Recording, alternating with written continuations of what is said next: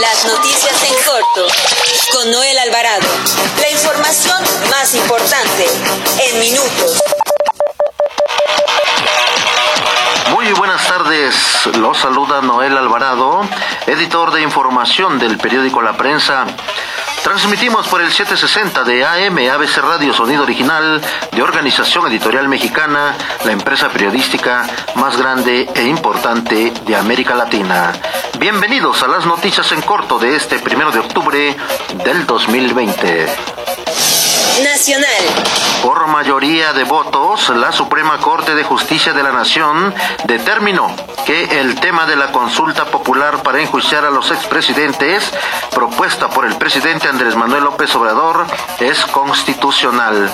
La pregunta sobre el tema es, ¿estás de acuerdo o no en que se lleven a cabo las acciones pertinentes con apego al marco constitucional y legal para emprender un proceso de esclarecimiento de las decisiones políticas tomadas en los años pasados por los actores políticos encaminado a garantizar la justicia y los derechos de las probables víctimas? Pues hoy Hoy, por mayoría de votos, los ministros de la Suprema Corte determinaron que es constitucional la consulta para llevar a juicio a los expresidentes. También le informo que legisladores de la Cámara de Diputados aprobaron transferir a la Secretaría de Marina todo el control que tenía la Secretaría de Comunicaciones y Transportes de las actividades que se realizan en los puertos del país. Desde la tribuna, la diputada Rocío Barrera dijo que se fundamentó el dictamen con proyecto de decreto que reforman las leyes orgánicas de la Administración Pública Federal de Navegación y Comercio Marítimos de la Ley de Puertos. Agregó que este dictamen reafirma, fortalece y unifica la Autoridad Marítima Nacional, sienta las bases para hacer mucho más competitivo nuestro sistema portuario y ubicarnos como potencia marítima mercante. En otro tema, la Comisión de Presupuesto y Cuenta Pública de la Cámara de Diputados repuso el procedimiento de dictaminación para extinguir 109 fideicomisos que atienden las necesidades de los sectores científicos, culturales, deportivos, de víctimas de violencia y para desastres naturales, entre otros con 26 votos de la mayoría morenista y de sus aliados de Encuentro Social y del Partido Verde, sin el Partido del Trabajo, se avaló el dictamen que dará cerca de 70 mil millones de pesos de estos fideicomisos a la hacienda pública para que los administre según sean las necesidades del Ejecutivo. Durante la votación, nueve legisladores del PRI y del PAN votaron en contra, junto con la diputada morenista Rocío Barrera, quien manifestó que se opone a que desaparezca el fondo para el mecanismo de protección a defensores de derechos humanos y periodistas. Platicamos con la diputada Rocío Barrera y escuchemos lo que nos dijo.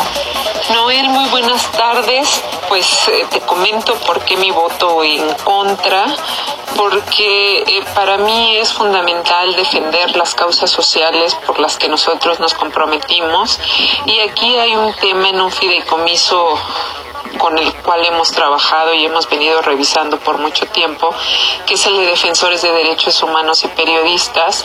Y bueno, ha sido un tema complejo, es un fideicomiso que no es un tema de proyectos, es un tema de procuración de vidas y por ello, pues mi, mi voto fue en sentido negativo porque en este mecanismo existen 1.300 personas a las cuales se les brinda el beneficio de seguridad. Entonces no podemos dejarlos en la indefinición porque este, son temas que todavía en el propio dictamen no están definidos cuál va a ser el mecanismo para apoyarlos. Entonces y es que mire, eh, miles de organizaciones de la sociedad civil se pronunciaron en contra de eliminar fideicomisos y fondos, ya que se pone en riesgo la vida de personas víctimas, personas defensoras de derechos humanos y periodistas.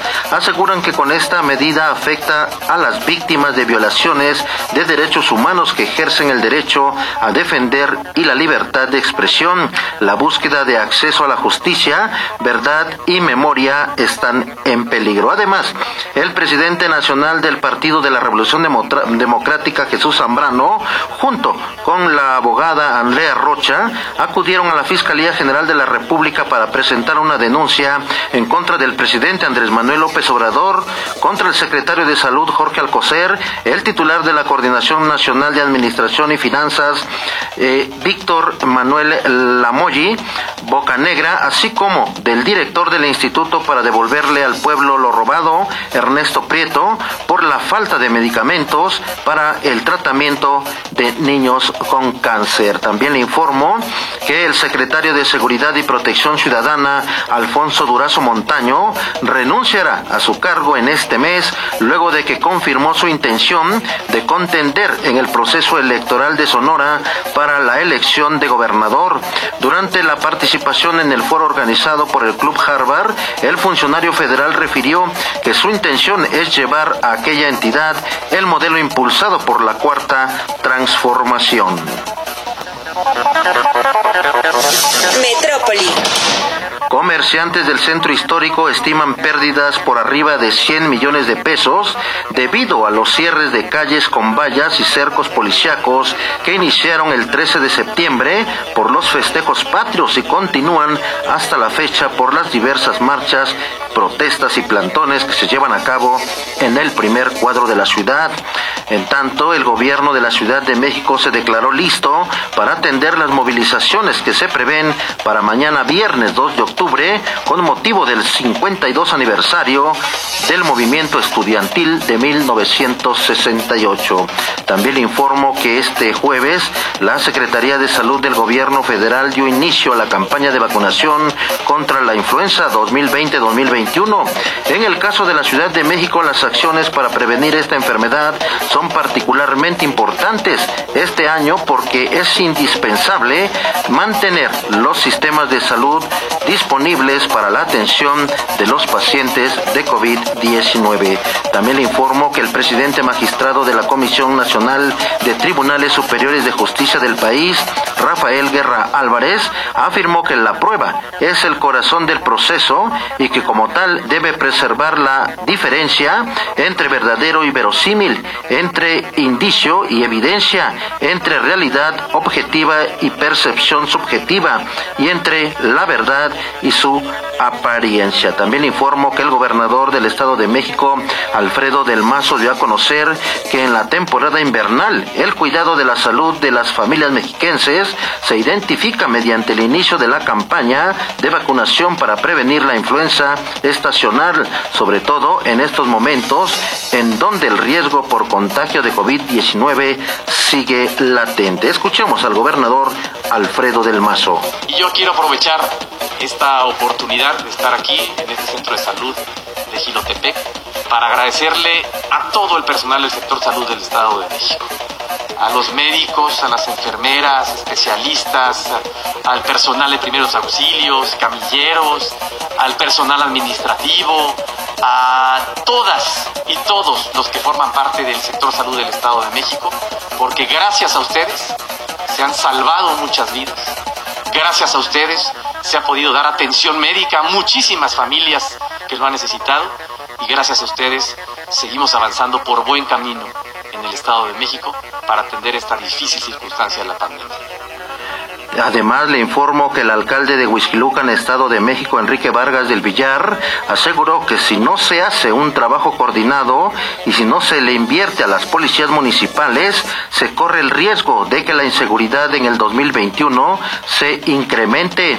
Durante la sexta sesión ordinaria del Consejo Intermunicipal de Seguridad Pública Región 9 y ante la presencia de ediles y representantes de los gobiernos municipales de Isidro Fabel, Gilotzingo, Naucalpan y Sonacatlán, así como de instancias estatales y federales, Vargas del Villar insistió en que los tres niveles de gobierno deben hacer un trabajo en conjunto en el tema de la seguridad, ya que está comprobado que ningún gobierno puede solo con la seguridad pública.